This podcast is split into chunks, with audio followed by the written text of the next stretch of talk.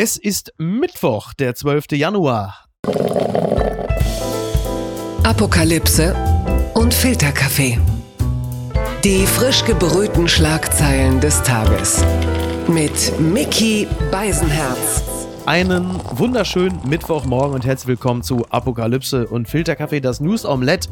Und auch heute blicken wir ein wenig auf die Schlagzeilen und Meldungen des Tages. Was ist wichtig? Was ist von Gesprächswert? Worüber lohnt es sich zu reden? Und eine Person, die der Chefredaktion von The Pioneer vorsteht und im Hauptstadtbriefing mit Gordon Repinski so brilliert, die kann mir natürlich auf alles äh, antworten. Das ist doch völlig klar. Deswegen sage ich hier Guten Morgen, Frau Slomka.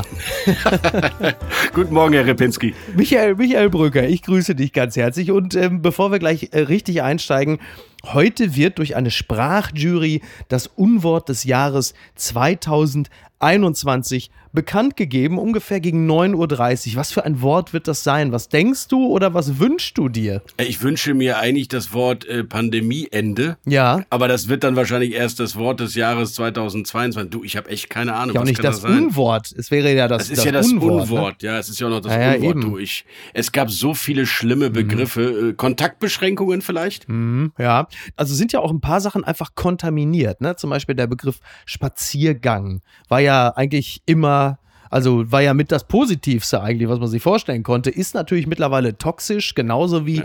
der eigentlich ja auch gar nicht so verkehrte Begriff Querdenken. Mhm. Das war ja irgendwann mal eigentlich positiv besetzt und man dachte, ja Mensch, da, weiß ich nicht, wer war früher Querdenker? Irgendwas zwischen Wolfgang Neuss und Ranga Yogeshwar, würde man sagen. Und jetzt ist es halt einfach irgendeiner mit dem Pappschild. Für mich ist es unter anderem aber auch das Wort Solidarität, weil es für mich oft einfach nur eine leere Hülle ist. Also es ist eine Phrase. Das be begann schon 2020 mit dem Klatschen auf dem Balkon als äh, geklatschte Solidaritätsbekundung. Es ging weiter weiter mit dem also zu Tode genudelten Begriff Solidarität, der nur selten mit Leben gefüllt wurde und äh, setzt sich natürlich fort in sozialen Netzwerken, dass Menschen die volle Solidarität ausgesprochen wird, was ergo bedeutet, äh, ich schreibe das mal, denn ich werde ja höchstwahrscheinlich niemals in die Beweispflicht geraten.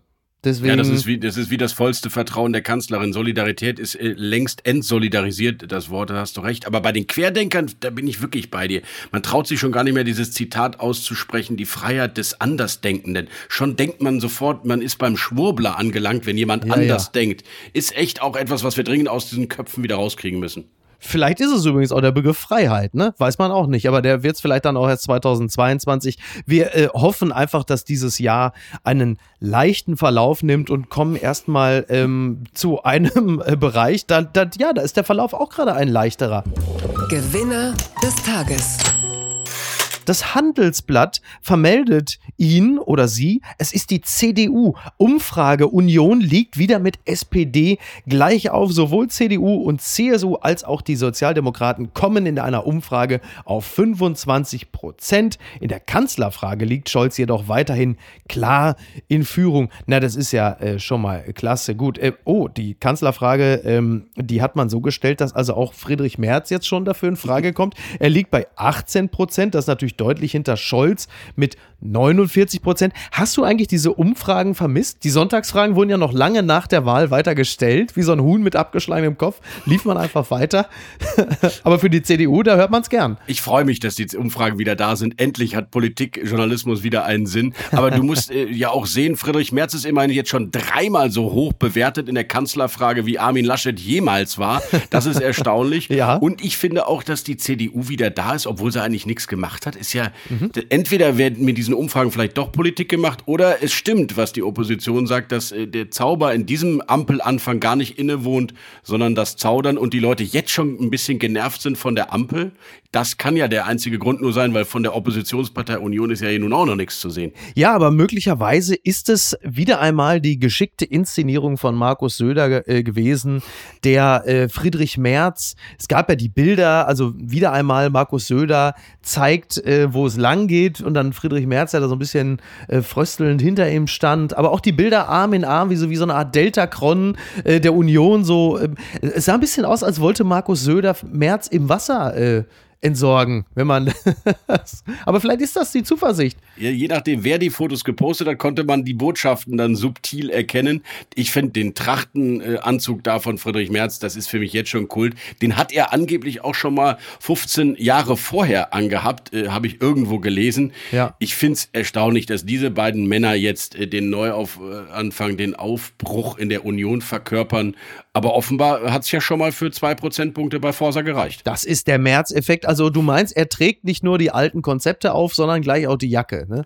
Die Jacke ist auf jeden Fall eine alte, aber ich finde, es ist ja nicht der alte März. Mhm. Also der erste Auftritt von Friedrich Merz war bei der Lesben- und Schwulenunion. Der zweite Auftritt war beim christlich-demokratischen Arbeitnehmerflügel. Ja, Wahnsinn. Dieser März ist ein anderer März. Ganz Twitter muss umdenken. Ja. Nachher gibt er überhaupt gar keine Stellungnahmen ab, über die man sich irgendwie aufregen kann. Was machen wir denn dann? Ja, das ist jetzt auch das erste Mal, dass er mittlerweile dann auch mit Desinfektionsmittel durch die Gegend läuft. Allerdings wirklich erst nachdem er sich da getroffen hat.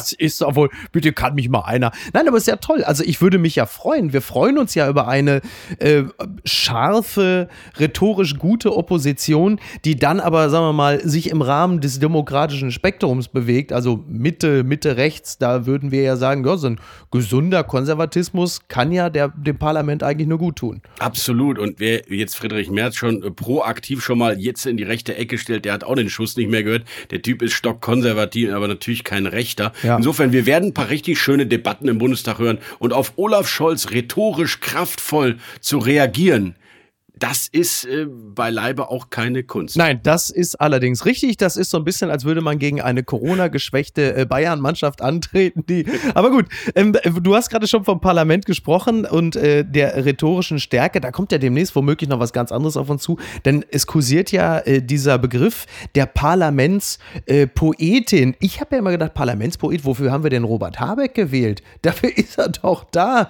Ne? Und Parlamentsprolet, das ist Wolfgang Kubicki. Also wer soll es denn werden? Hast du da schon, raunt man in Berlin schon etwas und weiß schon, wer es, wann kommt denn die Parlamentspoetin?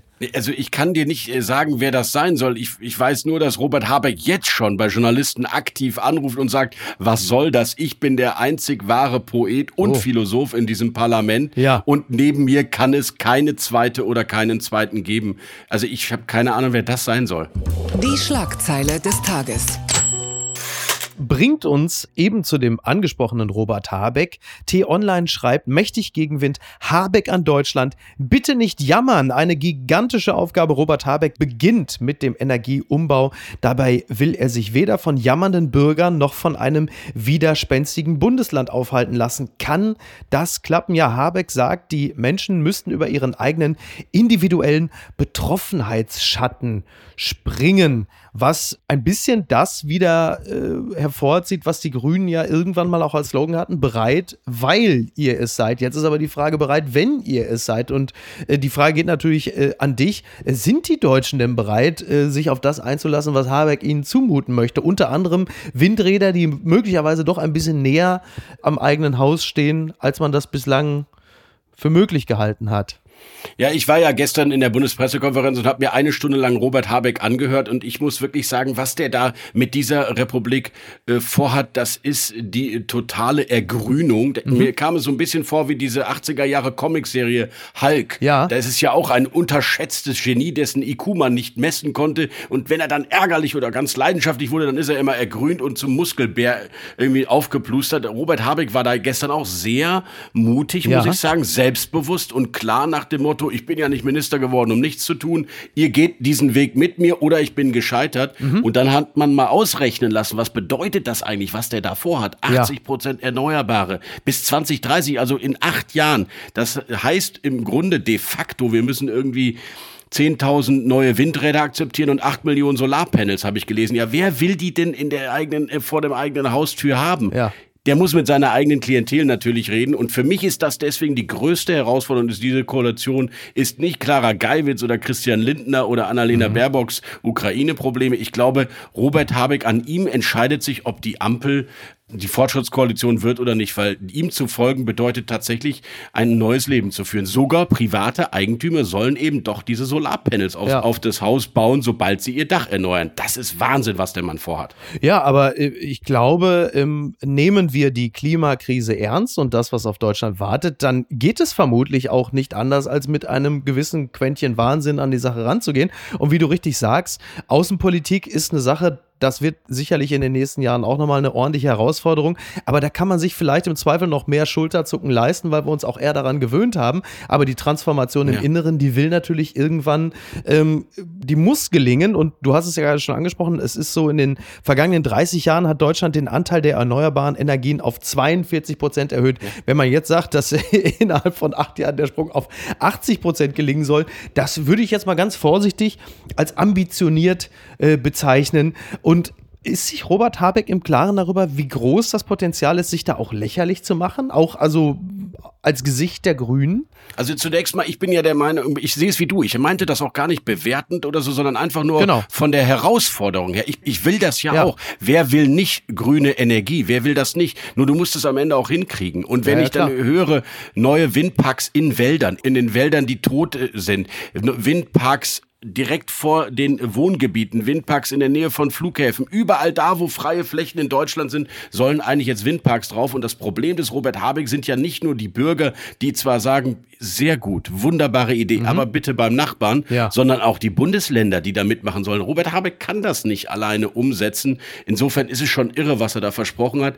Also die 80 Prozent sagen selbst die grünen Experten, also die auch die äh, Umweltbundesamt und solche Leute sagen, das ist Wahnsinn, was ihr euch da vorgenommen habt. Ich finde es trotzdem richtig mutig. Er macht fast, fast Naives. Er sagt, wir lassen mal alle politischen, parteipolitischen Ränkeleien außen vor. Ja. Ich versuche das jetzt und toure durch ganz Deutschland und überzeuge die Menschen. Ja. Das klingt fast zu gut, um wahr zu sein. Ja, wie er da auch stand da so, so mit der Flipchart, das war ja irgendwo zwischen Telekolleg und Colin Powell, ne? je nachdem, wie man so zu der ganzen Thematik steht. Aber er hat dann doch auch geliefert. Er hat unter anderem Hölderlin zitiert. Also er sagte, wo aber Gefahr ist, wächst das Rettende auch. Das kennen manche äh, als Wandtattoo von ihrem Lieblingscafé. aber das ist natürlich, das ist natürlich der Robert Habeck, den wir uns auch ein bisschen wünschen. Ne? Das ist ja der ja, Sound. Absolut. Ja. ja, und das ist Robert Habeck. Und ich glaube, auch wenn, äh, man hört ihm schon gerne zu, mhm. er ist ein sympathischer Typ, weil er immer wieder dieses, diesen Bescheidenheitspathos einbaut, obwohl er ja das Gegenteil eines bescheidenen Menschen eigentlich ist. Ja. Aber er macht das so geschickt, dass man, äh, dass man denkt, Mensch, wenn ich dir jetzt nicht folge, Robert Habeck, dann bist du bestimmt ganz sauer auf mich. Ich könnte mir vorstellen, der, der reist als allererstes mal zu Markus Söder und dann umarmen die zusammen die Bäume und plötzlich erzählt Markus Söder, weißt du was, Robert, bei mir gibt's drei Prozent für mhm. die Windkraftanlagen. Mal sehen, wen der da überraschenderweise in seine Kampagne noch mit einbezieht. Ich traue ihm einiges zu muss ich schon sagen. Okay, das äh, beruhigt mich und äh, wahrscheinlich viele andere, speziell die, die grüne Ideen umgesetzt wissen wollen, auch. Äh, es ist ja auch so, also das 2030er Ziel will erreicht werden. Das bedeutet mehr Windräder, 1000 bis 1500 pro Jahr, mehr E-Autolade sollen 100.000 pro Jahr. Ich habe ich hab gelesen, das eine heißt übrigens, es ist das sogenannte Osterpaket. Ich als Vertreter der Bundesregierung wäre äh, mit dem Präfix Oster wäre ich sehr vorsichtig. Das letzte, was wir mit Oster war die Osterruhe. Ich weiß nicht, ob das so positiv besetzt ist, aber ja, also wir, wir wünschen ihm gutes Gelingen und du hast ja gesagt, äh, du kannst es dir zumindest vorstellen, dass es auch klappt. An wie wird es denn am ehesten scheitern, um mal so zu fragen? Ja, ich glaube an den privaten Eigentümern von Einfamilienhäusern, auch den Vermietern. Der größte Hebel beim Klimaschutz ist doch eigentlich die Gebäude in Deutschland, die energetische Sanierung. Das Durchschnittsalter eines Hauses in Deutschland ist ungefähr 1985. Mhm. Du kannst dir also ungefähr vorstellen, wie viel Heizölkessel noch in den Kellern rumstehen und du kannst einen privaten äh, Mieter oder Vermieter nicht verpflichten dazu, ähm, für hundert oder zehntausende die ganzen Häuser zu sanieren. Also ich glaube, das ist der größte, größte Problem. Und die Windparks, wir haben, wie gesagt, jetzt heute 0,5 Prozent der Fläche in Deutschland sind de facto Windparks und er will zwei innerhalb von wenigen Jahren, acht Jahren. Das ist ja nix, weil alleine die Planung und der Bau und am Ende die Genehmigung einer Windanlage dauert ja schon acht Jahre. Ja, ja. Also ist eigentlich nahezu nicht zu schaffen in acht Jahren, die auch alle zu bauen, wenn heute schon die Zeit benötigt wird, um sie zu planen. Also es ist Wahnsinn. Ich habe keine Ahnung, welchen Zauberwürfel der am Ende irgendwo noch auspackt. Es ist wirklich fast nicht zu schaffen. Aber wenn er einen ordentlichen Schub schafft, dann wird man ihm am Ende dadurch auch jetzt keinen Strick drehen. Äh, wenn es einen ordentlichen Hochlauf, wie es jetzt neudeutsch in jeder Pressekonferenz heißt, wenn es einen Hochlauf gibt, dann wird man wahrscheinlich auch zufrieden sein. Du hattest übrigens, äh, das habe ich gestern bei Twitter gelesen, mit großer Begeisterung die Kollegen, äh, deine ehemaligen Kollegen von der Rheinischen Post gelobt, weil sie die wirklich wichtigen Sachen vermeldet. Du hattest zitiert, dass das Knigge-Institut sinngemäß gesagt hat, dass der Handschlag kurz vor einem Comeback steht. Was sagt uns das über die Gesellschaft? Hat es auch was mit der Pandemiemüdigkeit zu tun, dass man sagt, komm, scheiß drauf, jetzt wieder Hand geben, ich will diesen Kontakt wieder? Müssen wir da mehr draus lesen? Ich glaube, man kann darin vor allem lesen, dass wir einfach Gewohnheitstiere sind. Also natürlich finden wir jetzt alle die Ghetto-Faust ganz lustig, aber über Jahrzehnte mhm. und Jahrhunderte haben wir uns an den Handschlag gewöhnt, also wird er wiederkommen. Das ist so tief in uns drin, dass wir wahrscheinlich sehr frühzeitig wieder, vielleicht aber auch die alten Kämpfe und auch die alten nicht so schönen Umgangsformen, die wir vor der Pandemie mal hatten, wieder erlernen lernen werden und die dann wieder dominieren werden und dass wir dann doch die Pandemie aus unseren Köpfen und Gestiken und Haltungen wieder herauskriegen. Das lese ich aus dieser Meldung und deswegen fand ich sie auch irgendwie ganz interessant. Ich freue mich auf so einen kräftigen Händedruck. Das irgendwie, das gehört dazu und das hat was. Man fasst sich auch wieder gerne an. Ich mag ja auch immer diese Busserl. Du, du weißt das natürlich in den äh, Etablissements und Restaurants, wo du so unterwegs bist. Aus der Bussi-Bussi-Hochburg Hamburg. Die Bussi-Bussi-Hochburg Hamburg, genau. Da, also ich finde das ja schön, dass man sich umarmt, zwei Küsschen links und rechts. Ich hoffe, das kommt alles wieder. Wir Menschen, Miki, wir brauchen doch diese Berührungen. Du, meine Frau ist Perserin, was soll ich dir sagen? So. Bitte. So. Also, ja, selbstverständlich. So. Äh, außerdem will sie endlich wieder ihre Hände um meinen Hals legen in einer Streitsituation. oh, ich dachte, du wärst längst tot. Die Impfpflicht, aber sie ist es noch nicht ganz. Die Welt schreibt, SPD nennt Zeitplan für Entscheidung über Impfpflicht. Abstimmung wohl im März. Die SPD legt einen Zeitplan für die Umsetzung einer allgemeinen Impfpflicht vor. Fraktionschef Rolf Mützenich, das ist der mit den tollen Haaren, rechnet mit einer Abstimmung über die Einführung im März. Die Union ist zu Gesprächen mit der Ampelregierung über die Impfpflicht bereit. Ja, also nachdem jetzt zuletzt es bei Olaf Scholz hieß, äh, irgendwann mal nach Karneval äh, könnte ja vielleicht man mal darüber äh, dann äh, weiter debattieren und abstimmen da dachten ja viele so, das war es jetzt endgültig. Also so ganz ist das Thema noch nicht durch. Und die Frage ist jetzt auch, was wird es denn am Ende so deinem Gefühl nach? Wird es womöglich auch wie im Ausland, ich weiß nicht, ob es Italien ist oder Spanien, die eine Impfpflicht ab 50, eine allgemeine anregen? Vielleicht wird es am Ende auch genau das oder? Also Worst Case für die SPD wäre natürlich, dass der Herr Pilsinger von der Union, der sich offenbar verraten hat und leider zu früh mit der Idee der Union um die Ecke kam, nämlich einen Antrag zu stellen im Bundestag, dass es eben eine Impfpflicht ab 50 gibt, die es in Österreich schon gibt. Mhm. Ich weiß jetzt nicht genau, ob es 50 ist, aber es ist eine altersbezogene Impfpflicht, die ist verfassungsrechtlich einfacher umzusetzen. Die gibt es in Teilen auch, wenn du mal überlegst, die Masernimpfpflicht ist eine für Kindern. Ja. Also insofern, es gibt diese äh, altersbezogenen Impfpflichten, die sind einfacher umzusetzen. Sie sind natürlich auch ein bisschen freiheitsdurchlässiger, wenn man mal so will. Also das wäre ein möglicher Kompromiss. Trotzdem ist es für die Regierung natürlich peinlich, ein Thema auf die Agenda zu setzen, dann so eine Art Insolvenzverschleppung zu machen, immer wieder irgendwelche Formalien vorzuschieben, damit man doch nicht abstimmen muss.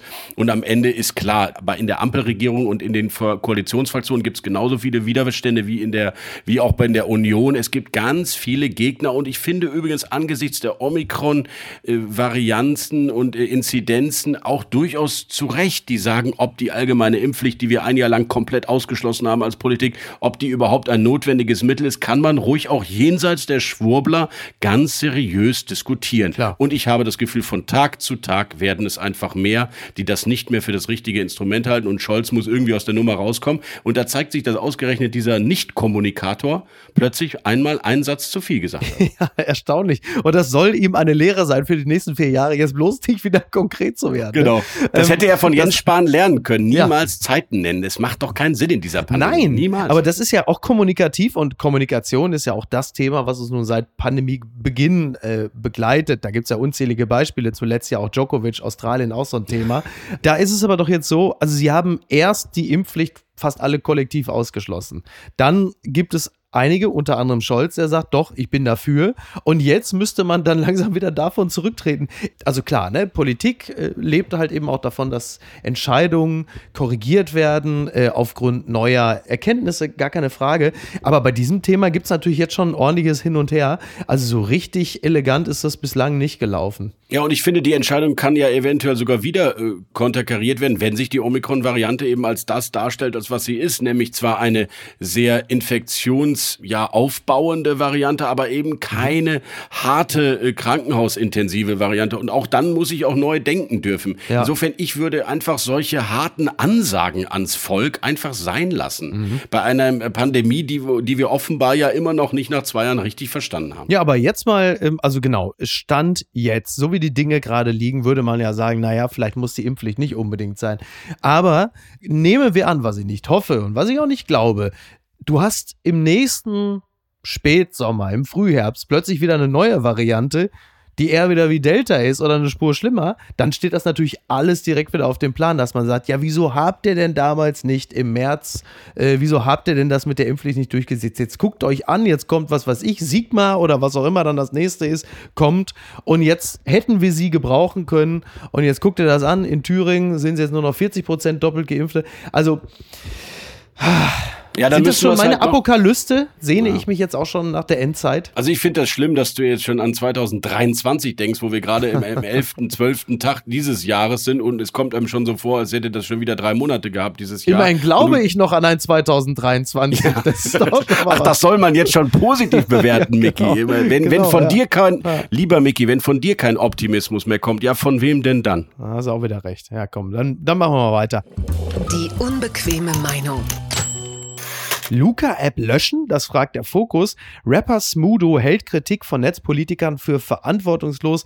Ja, die Luca-App, äh, die stand ja immer schon mal in der Kritik, dass es da so diverse Datenlecks gibt und dass mit den Daten, die dort äh, gesammelt werden, äh, nicht immer verantwortungsbewusst umgegangen wird, dass die App auch nicht so, also relativ einfach zu hacken ist von Leuten, die Ahnung davon haben. Also nicht ich. Wir alle wissen natürlich auch, dass wir plötzlich irgendwie 48 Stunden im Grill Royal waren, weil wir natürlich wieder mal vergessen vergessen haben, uns auszuchecken. Richtig. Wobei bei uns beiden könnte das zeitmäßig sogar fast hinkommen. Ähm, und ähm, Smudo, äh, Smudo hat äh, hier wieder zitiert, ich halte es für verantwortungslos, dass ein Aufruf von ein bis zwei mir bisher nicht bekannter Politiker dazu führen könnte, dass mitten in der pandemischen Lage Menschen die Luca-App löschen. Ja, man liest so einiges, die Leute sagen so, Luca-App gelöscht, wieder was getan für den Datenschutz. Es war ja so, dass es zuletzt einen Vorfall in Mainz gab. Dort hatte die Polizei gemeinsam mit dem Gesundheitsamt bei der Suche nach Zeugen eines tödlichen Sturzes in einer Gaststätte auf Daten aus der Luca-App zurückgegriffen. So wie ich das Ganze aber verstanden habe, hatte die Polizei sich ja beim Gesundheitsamt gemeldet und hat gesagt, naja, da gab es einen Vorfall in dieser Kneipe, rückt mal die Daten raus. Und beim Gesundheitsamt hat einer nicht gesagt, nein, das mache ich nicht, weil es geht ja hier offensichtlich nicht um ein Superspreading-Event, sondern um einen, ja, im Zweifel Kriminalfall. Richtig. Sondern man hat gesagt, ja, hier hast du. Und jetzt fühlen sich die Leute natürlich bestätigt, die sagen, ja, guck an, unsere Daten sind nicht sicher. Aber in diesem Falle, in diesem speziellen Falle ist das ja wohl eher naja, von menschlichem Versagen kann man auch nicht sprechen, denn das ja, geschah ja, alles mit Vorsatz. Aber das würde ich der App ja in diesem Falle zumindest ja nicht anlasten wollen, denn das ist ja einfach Missbrauch einer App, wie es mit anderen Apps ja auch ginge. Also ist das ein Fall, der repräsentativ für das Scheitern der App ist? Also so wie es mir vorkommt, nicht. Eben überhaupt nicht, Mickey. Couldn't agree more. Deswegen finde ich auch Smudos Einlassung völlig unnötig. Ziel dieser, dieser Kritik ist und darf gar nicht die Luca-App sein, sondern dieses äh, unfassbare Gesundheitsamt, das ja Zugriff auf die App-Daten hat, weil es die natürlich genau. benötigt und dann plötzlich beim Anruf der Polizei sagt, ja klar, hier sind sie.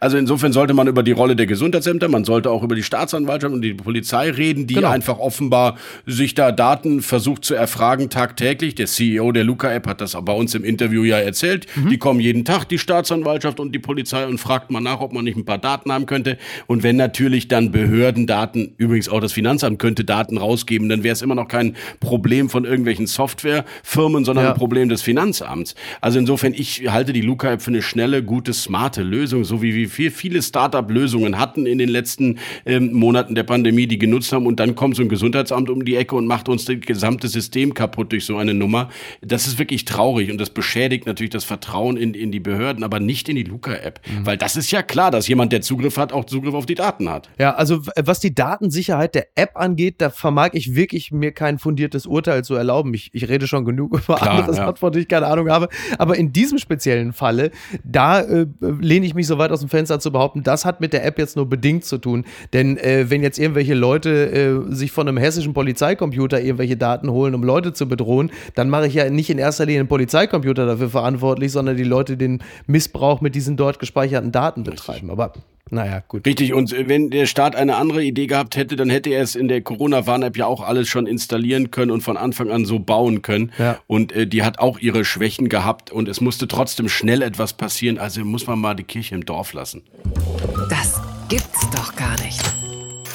Bringt euren eigenen Alkohol mit. Das ist doch mal endlich mal ein Satz, den will man doch hören von einem äh, britischen Premierminister, äh, allerdings vielleicht nicht unbedingt zu Lockdown-Zeiten. Das Redaktionsnetzwerk Deutschland fragt, ist die Partygate-Affäre das Ende von Premier Johnson?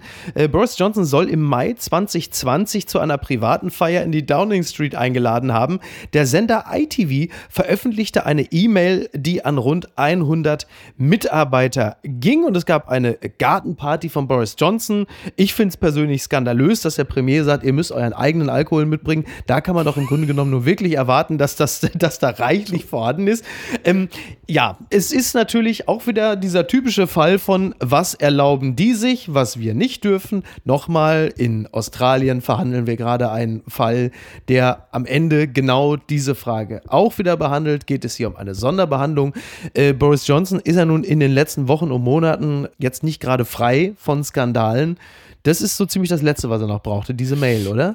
Aber Miki, jedes Land bekommt bekanntlich auch den, äh, zumindest jedes demokratische Land, mhm. den Staats- und Regierungschef, de, zu dem es passt und den es vielleicht verdient hat, zumindest den es haben wollte. Das ja. gilt bei uns zu Olaf Scholz, da kann sich jeder jetzt seinen Reim drauf machen. Und für die Briten gilt halt, dass Boris Johnson offenbar von denen gewollt ist, obwohl ja. er ja auch schon in Wahlkämpfen gelogen hat. Dass er nun jetzt immerhin Corona-konform in den Garten aerosolmäßig ja bekanntlich infektionsentspannter ja. eingeladen hat, finde ich jetzt schon mal nicht zu verurteilen. Mhm. Ich finde auch, das Skandalöseste an der Nummer ist, dass man wirklich sein Bier mitbringen muss. Was für ein Geizhals ist das eigentlich? Ja. Das kenne ich von Briten anders, äh, als ich vor der Pandemie mit britischen Fans zusammen als der erste FC Köln im Europapokal gespielt hat. Ich weiß nicht, ob du dich erinnerst, ist nicht lange her. Ja, da haben wir in Liverpool mit äh, Briten sehr schöne Abende verbracht. Das sind tolle Gastgeber, tolle Menschen. Fantastisch. Ähm, und Boris Johnson, äh, dass das so ein Geizhals ist, ich finde, das ist der Skandal. Ja. Aber dass der Mann für Affären und Skandälchen sorgt und dass das noch jemand aufregt, ja, das ist doch nun auch nichts Neues, du.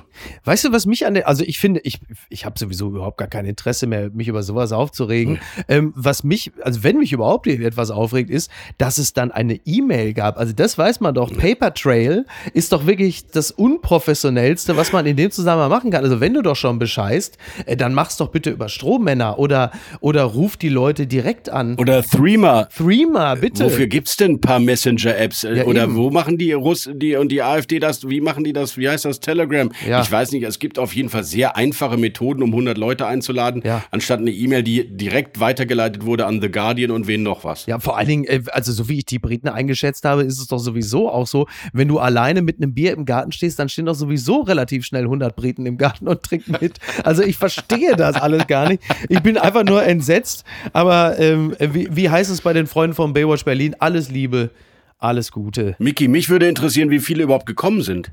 Sind wirklich alle gekommen oder haben Leute gesagt, zu Boris Johnson auf gar keinen Fall? Das wäre mal eine interessante News. Stimmt allerdings, ja, ja, stimmt. Ja, ja, also äh, ich glaube, es werden immer weniger Leute, die jetzt in Zukunft kommen, weil die wissen, äh, das ist einfach nicht gut, mit dem gesehen zu werden, dass da, naja, wir, wir, wir gucken mal, wie sich das entwickelt. Bitte empören Sie sich jetzt. Sky News UK meldet, Anger as Energy Company advises star jumps and cuddling a pet to keep warm this winter. Ja, OVO Energy, also ein Energiedienstleister, hat in einem Blog gegen die Kälte unter anderem empfohlen, im, äh, übersetzt, also mit dem Haustier zu kuscheln oder ja, ähm, Starjumps, also Hampelmann, würde man sagen, einen Hampelmann zu machen. Und äh, das kommt natürlich jetzt auch in England Deutschland nicht besonders gut an, weil auch dort Energie immer teurer wird und gegen das Frieren. Das ist so ein bisschen, das erinnert mich so ein bisschen äh, daran, äh, als es hieß in den Schulen, äh, weil keine Luftfilter da sind, ja, dann sollen sie ein paar Kniebeugen machen und die dicke Jacke anziehen. Aber du merkst, das ist jetzt nicht unbedingt das, wo die Leute sich nach sehen, so als, als Tipp. Miki, ich musste spontan an mein, wirklich mein persönlich äh, beeindruckendstes Interview denken, das ich mal vor vielen, vielen Jahren geführt habe, das es sogar in die BBC geschafft hat, nämlich mit dem ehemaligen Berliner Finanzsenator Thilo Sarrazin. Oh. Und es ging um, es ging um äh, hohe Energiekosten und Hartz-IV-Empfänger und dann ich wirklich war ich in seinem komischen Senat ja. hier in Berlin und fragte ihn halt, was man denn machen könnte und dann empfahl dieser Finanzsenator aus Berlin eben, weißt du was, Pullover anziehen und mal auf 17 Grad, das tut den Hartz-IV-Empfängern auch mal gut. Oh. Das war ein wochenlanger Shitstorm. Äh, die ganze Welt hat sich für diese Wahnsinnsaussagen ja. interessiert. Wovereit war kurz davor, ihn rauszuschmeißen. Und trotzdem denke ich mir, ein paar Energiespartipps mhm. können doch auch mal gut tun. Deine sei ehrlich, Miki, deine Heizung läuft auch auf 22 und bei 18, Sicher. 19 würdest du auch überleben. Ja, also ich möchte noch mal kurz äh, sagen, meine Frau hat im Bett den Föhn an. Siehst du? Sie schmeißt den Föhn an. Wenn sie ihr äh, so viel Intimität, gestehe ich unseren Hörern und Hörerinnen zu, wenn sie mit ihrem Fuß auf meine Seite sich so langsam rübertastet und sie kommt mit ihrem Fuß an mein Knie, dann ist das so, als hätte sie mir das Knie vereist. Es fühlt sich wirklich an, als schneidet dir einer mit dem Messer in das Fleisch. Kennst du den Film Snowpiercer, wo man zur Strafe dann, also das ist ja so ein Zug, der fährt immer durch die Eiswüste in einer Dystopie. Und zur Strafe müssen die Leute ihren Arm aus dem Zug halten, bis er komplett so mit flüssigem Stickstoff, im Grunde, um es anders zu sagen, mit meiner Frau zu kuscheln. Ja, so um diese Jahreszeit. Ist, als würde man ein Bad in flüssigem Stickstoff nehmen. So, jetzt ist es raus. Ich werde es auch nicht rausschneiden. Das ist jetzt, es ist auch eine Art Hilfeschrei. Miki, pass auf, ich helfe dir. Das, deine Mutprobe kenne ich, weil wenn meine Frau mich äh, morgens oder abends, das ist eigentlich egal, weil die Temperatur ihrer Hände ist immer gleich bei Antarktismäßigen Minusgraden, dann ist das äh, Schock, äh, Schockwellen und Schockmomente. Aber sie sagt dann immer, sie kommt aus Dänemark, ich weiß nicht, ob es damit zu tun hat. Ah. Sie sagt dann immer, kalte Hand, heißes Herz. Unterm Radar. Beim norwegischen Militär wird die Unterwäsche knapp. Soldaten müssen künftig Unterhosen ehemaliger Kameraden tragen. Das berichtet äh, der Spiegel. Es ist so, wenn man in Norwegen aus der Armee ausscheidet, dann äh, gibt man natürlich die Kleidung ab, aber halt eben jetzt auch die Unterwäsche, ähm, genauso wie die Socken oder BHs, weil durch Corona gibt es ja Materialknappheit. So, ich bin Zivildienstleister gewesen. Ich weiß nicht, wie das ist. Das ist ja legendär. In Japan gibt es Automaten für Gebrauch gebrauchte Unterwäsche, in der Regel aber jetzt nicht von ehemaligen norwegischen Soldaten.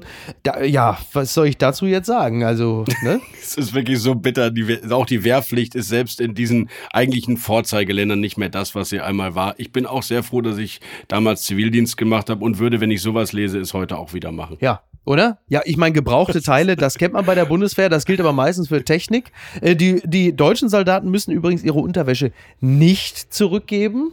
Das ist ja auch schon mal, äh, schon mal schön. Du meinst diese grauen Einheitsunterhosen, äh, die die da immer alle tragen mussten. Also ich Richtig. dachte, dass man bei der Bundeswehr tatsächlich auch am Anfang so ein Set bekommt, ja. wenn man da Wehrdienstleistender war. Und dann musste man immer diese Sachen tragen, aber die wurden wenigstens gewaschen. So war es, glaube ich. Ne? Ja, so war es, glaube ich. Ja, ja, das ist richtig. Man tut ja als äh, deutscher Soldat in der Regel auch gut, dass man saubere Unterwäsche hat, weil irgendwann wird man ja meistens nur in Unterwäsche durch irgendeine Innenstadt betrunken laufen. Und da machen Soldaten das nicht mehr. Ich habe ja noch so ein altes Bild, da kriege ich jetzt wahrscheinlich, wahrscheinlich meldet sich äh, Marie-Agnes Strack-Zimmermann persönlich und sagt, was erzählst du da für einen Scheiß über unsere SoldatInnen?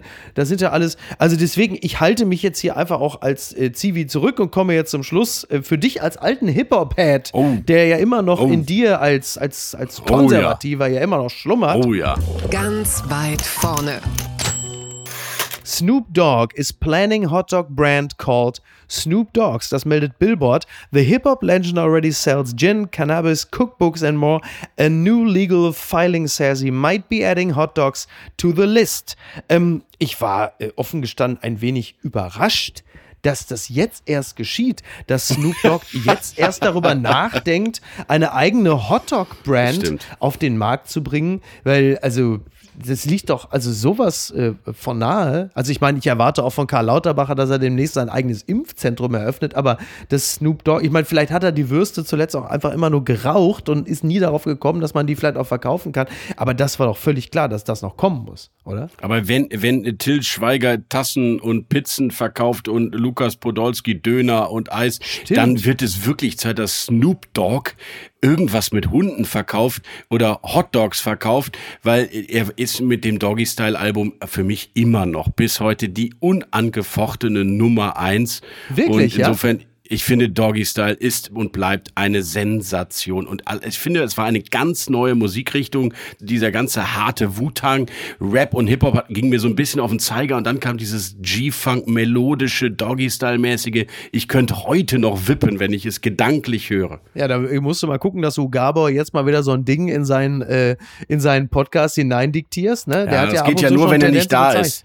Wenn er, Ja. wenn er nicht da ist, habe ich das ja zwei, dreimal heimlich mit dem äh, Kollegen Stefan Rupp, danke nochmal an dieser Stelle, Stefan Rupp, gemacht. ähm, aber wenn äh, Gabor wieder dran ist, dann ist dann doch eher Elton Susi John Quattro. angesagt. Und was schreibt eigentlich die Bild? Post von Wagner. Liebes Schweineherz. Das geht jetzt übrigens nicht an mich, sondern es ist wirklich so. Fünf Tage schlägst du nun schon in der Brust eines Menschen. Vorher schlugst du in einem Tier, das auf vier Beinen lief und grunzte.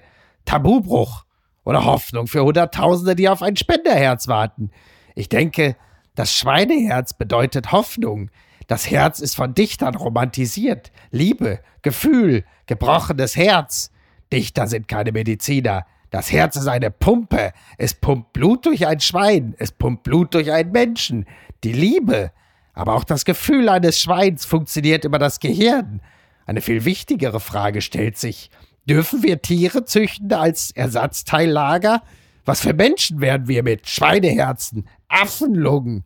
Wir werden ein Reparaturbetrieb. Wir werden Apparate, Hüfte, Lunge, Herz, Niere, alles kann ausgetauscht werden. Denn der Mensch will ewig leben.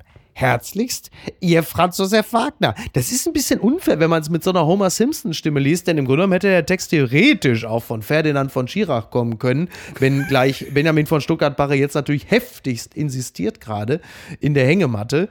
Aber das ist natürlich eine Frage, die man wahrscheinlich, da kann man einen, ganzen Themenabend drüber bestreiten, oder? Ich muss einfach sagen, tut mir leid, Cem Özdemir als Landwirtschafts- und äh, äh, Artenschutz- und Tierwohlminister.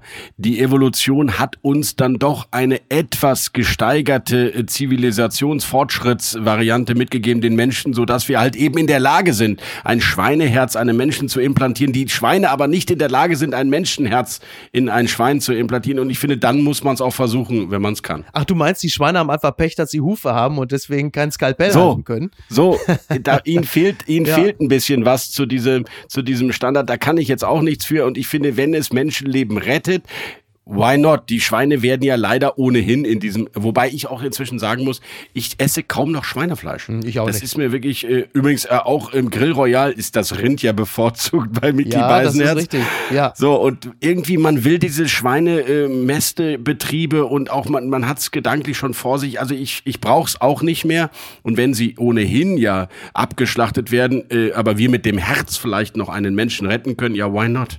Ja, total. Absolut. Sehr pragmatische Einstellung jetzt halt. sehr, sehr pragmatische Einstellung. Zum Schluss äh, wollte ich noch eine Sache sagen, die mir heute so ein bisschen durch den Kopf ging. Äh, ich will jetzt auch gar nicht in Downer sagen, mir ist nur durch den Kopf gegangen. So vor zwei Tagen habe ich eine, habe ich Weihnachtspost geöffnet und hatte dort eine äh, wahnsinnig nette Karte und habe sehr liebe Zeilen da gelesen und habe es wie immer verpasst, direkt darauf zu antworten, wie nett das geschrieben war. Und habe dann einen Tag später erfahren, dass der Mensch äh, mit 46 Jahren verstorben ist. Auf eine ganz fürchterliche Art und Weise. Ich will auch gar nicht in die Details eingehen, muss den Namen auch gar nicht nennen. Aber das hat mich daran erinnert, dass man gut daran tut, äh, solche Antworten umgehend erfolgen zu lassen und wann immer einem etwas Nettes über jemanden äh, durch den Kopf geht, dass man sofort sagt oder schreibt. Weil es könnte wirklich zu spät sein. Ich fand deinen äh, Tweet tatsächlich ähm, äh, wirklich, einen Moment lang hat er mich auch aus meinem Alltag gerissen, was bei deinen Tweets ja auch nicht immer vorkommt. Das ist richtig. Und ich, ich war wirklich darüber nachgedacht, dass wir uns zu wenig Zeit für diese Momente nehmen, für diese Freunde auch, Ja. diese lieben Menschen. Und das sagen wir aber auch wieder jeden Sonntag und äh, erzählen es auch immer wieder gerne. Ja. Und dann haben wir es Montag wieder alle vergessen und sind in unserem Wahnsinn, warum wir Menschen das nicht auch hinkriegen, mal ein bisschen mehr auf diese Themen und, und äh, ja, auch das soziale Miteinander eben zu achten. Ich fand es echt auch äh, traurig, als du das geschrieben hast, weil es ist eben jetzt zu spät für diesen Ist großen. mir, ist mir im letzten Jahr auch zweimal passiert. Mit Menschen, die jetzt nicht 46 waren, aber äh, auch deutlich zu jung ähm, aus dem Leben zu scheiden. Und da habe ich auch schon gedacht, hätte, hätte ne, der Klassiker, ja. hättest du mal. Ja, so, ist mal das mal, Blödeste, ja. was man sagen kann. Ja, und das sollten wir, das sollten wir weniger sagen müssen. Das ist ein guter Vorsatz für dieses Jahr, dass wir die Dinge einfach machen, bevor wir so einen Satz sagen müssen. Hättest du mal. Dann äh, verbleibe ich an dieser Stelle zumindest so positiv, dass ich dir etwas Nettes sage. Das hat mir sehr viel Spaß gemacht mit dir und ich möchte dich herzlich wieder einladen, beim nächsten Mal wieder dabei zu sein. Ich freue mich äh, auf das Hauptstadtbriefing mit Gordon Repinski. Und äh, natürlich auch auf Steingarts Morning Briefing. Auch da bist du ja zu hören und du verantwortest das Ganze ja mit als Chefredakteur. Vielen Dank, ist immer schön mit dir zu reden. Mach's gut. Vielen Dank, Miki, für die Einladung. Bis bald. Schönen Tag. Ciao, ciao. Apokalypse und Filtercafé ist eine Studio Bummens Produktion mit freundlicher Unterstützung der Florida Entertainment. Redaktion Niki Hassania. Produktion Laura Pohl. Ton und Schnitt Niki Franking. Neue Episoden gibt es jede Woche montags, mittwochs und freitags, überall, wo es Podcasts gibt. Stimme der Vernunft und unerreicht gute Sprecherin der Rubriken Bettina Rust.